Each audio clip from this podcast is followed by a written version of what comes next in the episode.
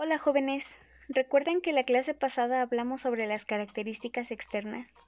¿Y qué es la percepción que le dejamos al lector en la primera vista? Ahora vamos a ver las características internas, las cuales son las que el lector percibe cuando ya está leyendo el mensaje. También consta de cuatro pasos para conformarlo. Vamos a ver cada uno. El primero es señalar el objetivo. ¿Para qué estoy escribiendo esto? Es importante no perder de vista cuál es el objetivo, vender, informar, solicitar. Es importante definirlo y no perderlo durante la escritura. El segundo paso es la designación del destinatario. ¿Para quién escribo?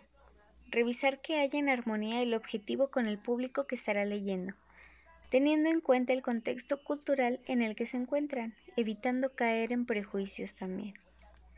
El tercer paso es la delimitación del asunto.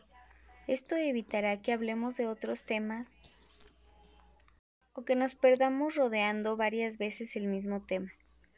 Por último, la selección del contenido. Aquí debemos elegir el material que utilizaremos, buscar información relevante y necesaria para dar con el objetivo principal. Ahora es tu turno de trabajar.